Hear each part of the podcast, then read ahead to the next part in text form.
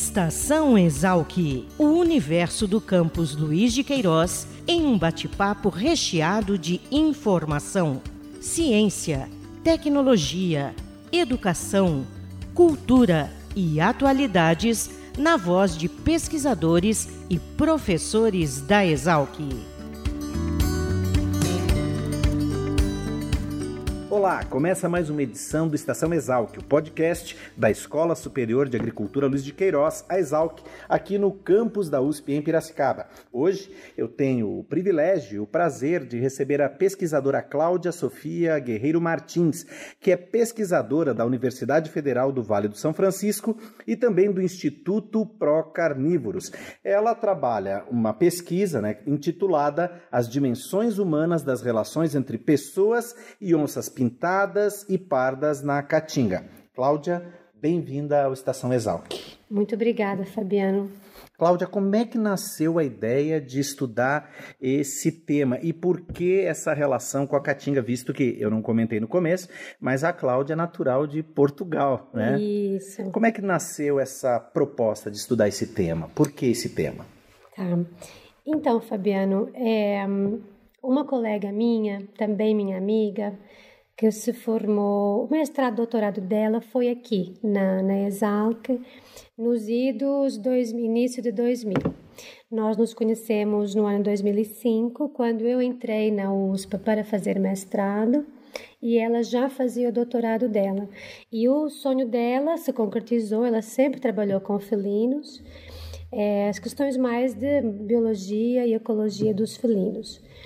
Daí a nossa amizade foi se fortalecendo e em 2006, quando ela estava prestes a terminar o doutorado, ela foi para essa região de Caatinga, onde nós atuamos hoje, para fazer um levantamento de mamíferos de médio e grande porte no submédio São Francisco, por, por é, contratação do Instituto Chico Mendes, tá? Quando ela chegou na região, que também era novidade para ela, ela se deparou com uma, uma região magnífica, fantástico lá, tudo que você possa imaginar de sertão, desconstrua e faça de novo porque é muito rica em termos é, de vegetação, de, de, fauna e também a diversidade sociocultural é incrível. Então ela se apaixonou pela região e pela sensibilidade dela, ela percebeu que não só os bichos precisariam de ser estudados, a região precisaria ser conhecida como ela verdadeiramente é, mas ela percebeu que essas relações entre pessoas e fauna não eram tão lineares. Então, o que se acreditava, o que se fala muito, que não está errado, é que as pessoas têm conflito com os grandes felinos, né, falando em onças pintadas e onças pardas, porque elas perdem animais dos seus rebanhos, né, seja gado, seja caprinos ou ovinos. Então, parece óbvio, né? Eu perco um animal, eu tenho uma condição socioeconômica vulnerável, vem um bicho e mata o meu, eu vou ter raiva e eu vou retaliar matando também. Isso não está errado, mas não é só isso. Ela percebeu isso, conversou comigo na época, olha o tempo que já passou, conversou com Carolina Esteves, que também é, é, ela estudou na Exal, que ela foi da primeira turma de biologia da Exal, que ela falou, meninas, tem muito trabalho para ser feito aqui na região. Estou é, falando região norte da Bahia, Boqueirão da Onça, que o ano passado foi decretado mosaico de unidades de conservação. Então, temos um parque nacional e uma área de proteção ambiental. E também é uma zona de vida silvestre onde se encontra a maior é, é, caverna da América Latina. Tá? Então, não é, é, é, muito longe do que as pessoas poderiam chamar de pobre, né? É uma região fantástica em termos é, de, de, flora, fauna e espeleologia, e, enfim. Então, nós abraçamos essa causa, mas indo um pouco à distância, né? Carolina com os compromissos dela, eu com os meus. Terminei o mestrado, fui para Brasília. Então, temos que sobreviver, né? Temos que uhum. trabalhar e viver, né? E ela lá, sempre com aquela persistência dela, se aprofundando cada vez mais, se tornando conhecida. Era a Cláudia das Onças, a mulher das onças, né? E ela vendo que tinha sim a questão da biologia, da ecologia, mas as pessoas na sua relação com isso. Quando eu fiquei naquela fase de cansei de Brasília, ela falou, Claudinha, talvez seja o momento para você fazer a transição, né? Não só voltar à sua as suas origens, né, de, em termos intelectuais e acadêmicos, mas também dar uma contribuição aqui e a gente trabalhar junto, criar uma equipe, formar um grupo que possa atuar na região. Então nós é, criamos o programa Amigos da Onça. Então o nome já é desafiador, né? Porque tem uma conotação negativa no nosso idioma mas a gente também pensou desconstruir essa fala, né? O programa Amigos da Onça, que está alojado no Instituto Pro Carnívoros, tá? Então a Cláudia é pesquisadora, somos as três pesquisadoras, e recentemente chegou a Maísa, que também é filha da casa, então ela também fez o doutorado dela aqui, defendeu recente, Maísa Nunes.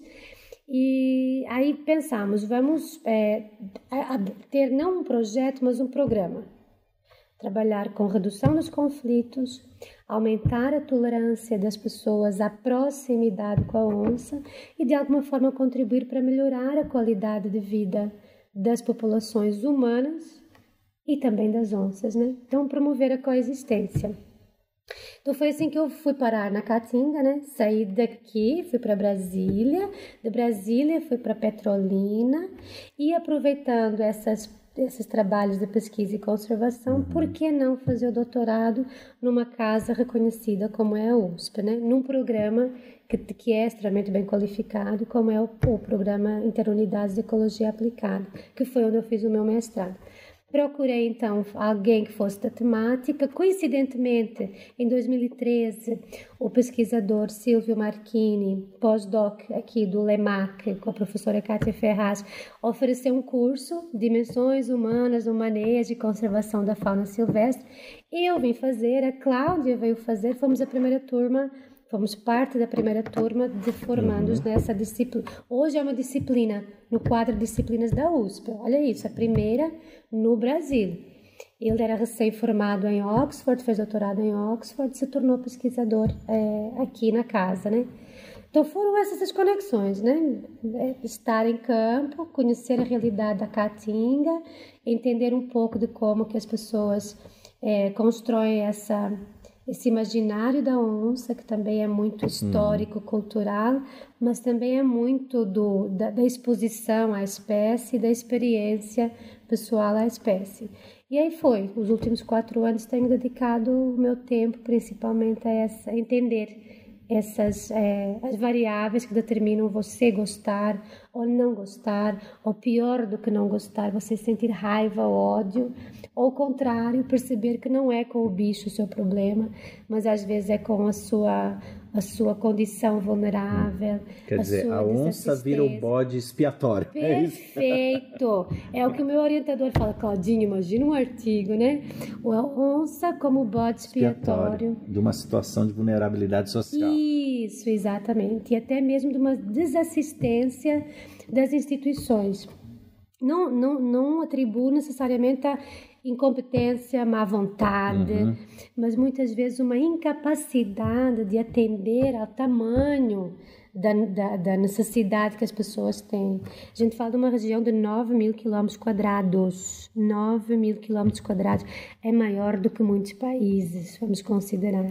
E temos populações humanas muito dispersas nessa área, com um apego à terra, que é um apego secular então a pessoa não é que ela quer sair dali para ter uma condição de vida melhor, para morar na cidade, para ter um carro, para ter. Não é isso. A pessoa tem um apego uhum. à terra, aquela é a sua. Aquilo é. Quem tirar aquilo da pessoa, ele tira tudo levá-la para uma periferia de uma cidade não vai fazer dela mais, feliz. mais feliz ou com uma vida mais digna. Claro, lhe dar acesso à escola, os filhos dela terem acesso à escola, ter acesso à, à saúde, a um sistema de transporte, até coisa simples, uma conta num banco, poder variar um pouco o seu cardápio, a mesa, né? Isso é importante. Mas às vezes nem isso as pessoas têm. Então o que elas não, o que elas querem não é sair dali, é permanecerem naquilo que é seu, o seu ambiente, o contexto, mas terem aquilo que você tem, que eu tenho, que é água, comida, uma condição de vida boa, os seus filhos terem uma perspectiva de futuro e não ficar naquele ciclo de que eu fui mãe com 13 anos uhum. e a minha filha será mãe com 13 anos, não porque ela decidiu, mas porque ela não tem opção. Então a pessoa pode ter a vida que ela quiser, mas ela tem que querer ter essa vida. E muitas vezes elas não, elas meninas e os homens também não têm por falta de opção. Uhum. Então é, encontramos tudo isso, aí como as conversas vão indo, né? Tudo começou com a onça, mas a gente presencia e vivencia outras realidades além da onça. Então a onça é uma das variáveis. Uhum.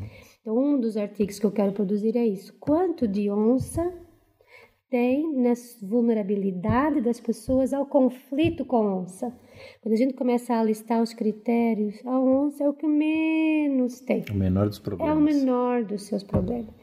Então isso é interessante, por isso que virou, né, e usei o quadro teórico uhum. das dimensões humanas, né, para entender o quanto de onça tem na vulnerabilidade das pessoas, né? Não sei se respondi essa Sim, pergunta. Sim, com certeza. Agora, essa pesquisa te levou mais longe, né? Você participou recentemente de um curso na Suíça. Fala um pouquinho sobre isso. Tá. Como é que surgiu essa oportunidade? Que oportunidade é essa? E de que forma isso contribui com a tua pesquisa? Hum, boa. Eu recebi no meu e-mail da USP né, uma, uma chamada, uma oportunidade para fazer um curso na Universidade de Lucerne, na Suíça, e o grande tema era ética, era e é, o, ética. Então, é o segundo ano que a universidade está oferecendo esse curso para pessoas do mundo inteiro. Então, para, para se candidatar, alunos, deixa eu corrigir, alunos de, de pós-graduação. Uhum. Então, é aberto à comunidade USP, como é aberto a outras universidades no Brasil inteiro e no mundo inteiro. Para você se candidatar, você tem que enviar o seu currículo, tem que enviar o seu projeto de pesquisa, seja mestrado ou doutorado, e tem que apresentar um projeto de como que a ética está embutida ou pode ser utilizada para resolver uma ou várias das suas questões de pesquisa. Eu fiquei pensando, meu Deus, me parece uma oportunidade tão interessante, porque eu vi os nomes, sabe, dos professores que iam estar lá ia ter Nobel da, da, participando à distância, professora de economia da universidade dela, que eu sou fã da universidade dela, falei, tem tudo a ver com aquilo que eu encontro no meu dia a dia de trabalho, né? E que eu sinto uma deficiência na minha formação. A gente estuda assim, paralelamente mas não estuda com profundidade. Eu acho que me faria bem, né? Eu poder, se eu tiver a chance, aproveitar essa oportunidade via é, USP. Eu fiz isso, montei o meu é, currículo, tudo obviamente em inglês, né? Também o projeto de pesquisa, doutorado e qual questão de pesquisa eu poderia ver respondida. E aí, de 120 candidatos que eles explicaram para nós depois, né? 120 pessoas do mundo inteiro se candidataram, estávamos 29 na sala. É, o apoio que a, que a Universidade de Lucerna deu foi local, no meu caso, porque eu trabalhava, tá? Uhum. Então, alguns colegas tiveram, inclusive, a sua viagem paga do Brasil foram 13 representantes, então excelente. Olha, quase metade quase do grupo. Quase metade do grupo era do Brasil, então você vê como nós estamos formando quadros excelentes com representatividade internacional, né, que apresentaram um trabalho muito bonito. Eu, tava, eu estava muito orgulhosa da, da naturalidade, da espontaneidade, da riqueza de trabalhos que foram apresentados na área da medicina, na área da nutrição, na área do, da lei, da, do, do direito, na área de relações internacionais. Eu falei, gente, quanta gente boa e jovem o Brasil está formando e que já com reconhecimento no exterior também, não só dentro do país, mas fora também. É, então, eu fiquei feliz de poder participar nesse curso e o que é que eu agreguei, respondendo à sua pergunta, que eu acho que foi o mais importante. Duas coisas eu percebi que podem ser muito úteis no meu trabalho de campo. Uma, esse dilema ético, né? Eu vou entender as relações que as pessoas, o criador lá, pequeno pecuarista, né? É, o quanto ele tem raiva ou não da onça, porque ela, ele perde animais para ela, uhum. por predação. E aí eu vou trabalhar o comportamento dessa pessoa, o manejo que ele faz das criações, os seus valores, para ele aceitar a proximidade com a onça e até, e até estar disposto, ocasionalmente, a ter uma perda econômica pela importância que esse carnívoro tem na natureza. Uhum. Isso é um trabalho delicado, de longo prazo, para a pessoa é, aceitar a perda pelo valor de um bicho que a ele não tem utilidade nenhuma. Mas que dentro do ecossistema é extremamente importante. Justamente.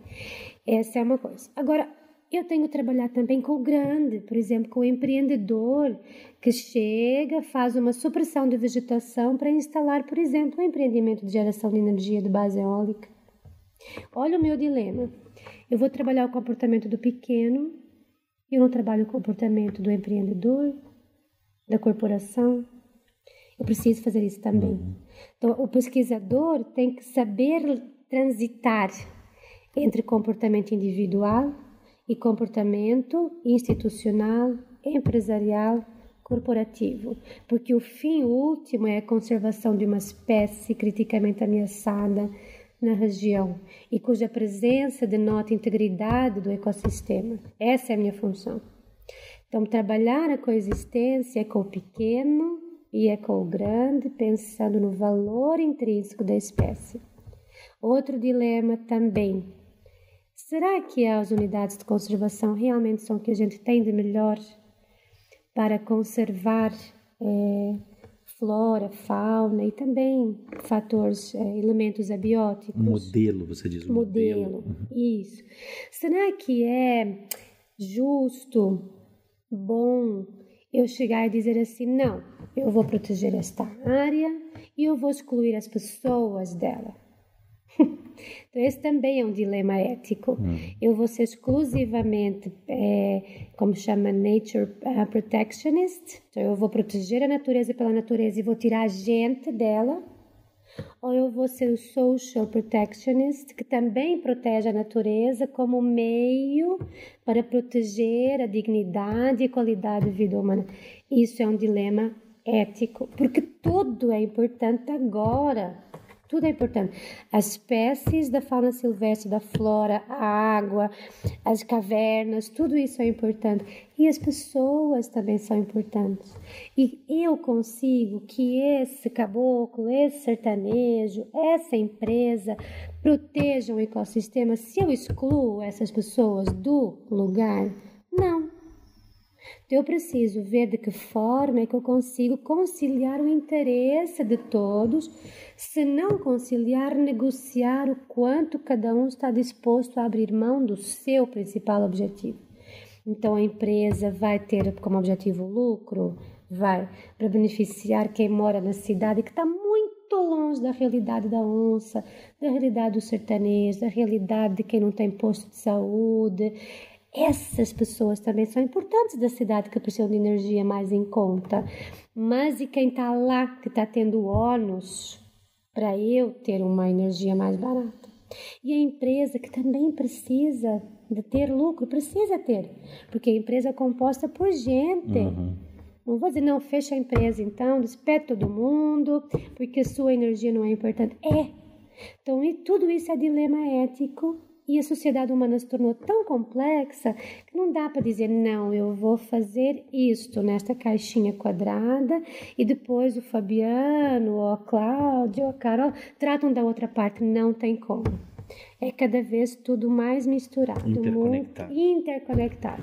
Então eu sinto que eu senti necessidade de ter esse aporte conceitual e teórico pela universidade lá na Suíça, em Lucerne, e acredito que tenha me capacitado e fortalecido mais para eu refletir sobre tudo isso e agir com maior propriedade em campo. Então, acredito que seja isso. O conhecimento tem o seu valor por ele mesmo, mas o conhecimento tem o seu tem um valor maior quando a gente o transforma em ação, em ação propositiva, que concilia interesses do pequeno, do médio, do grande, do que tem voz e do que não tem.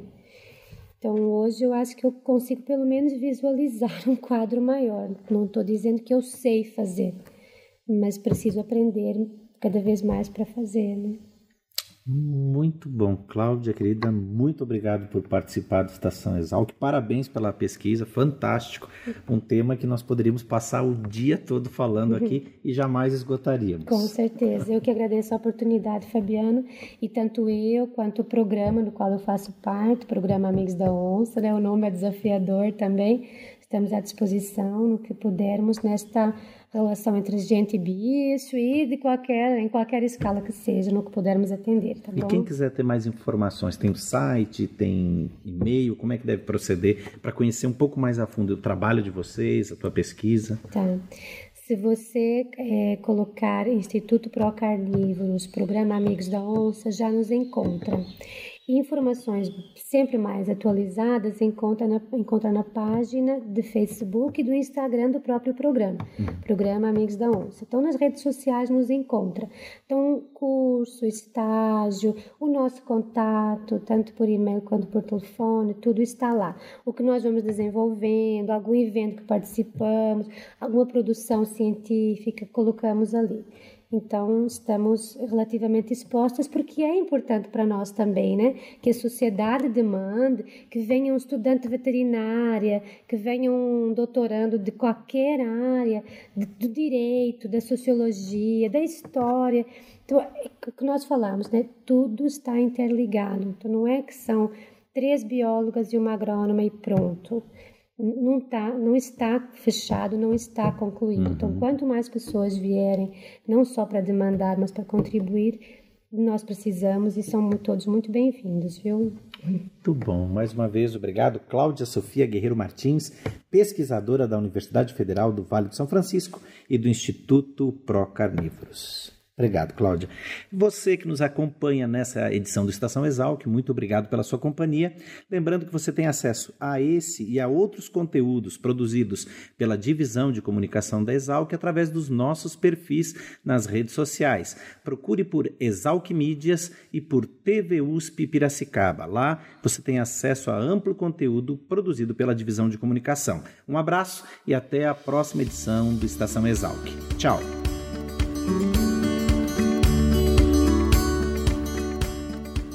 Estação Exalc, o podcast da Escola Superior de Agricultura Luiz de Queiroz, uma produção da Divisão de Comunicação da Exalc.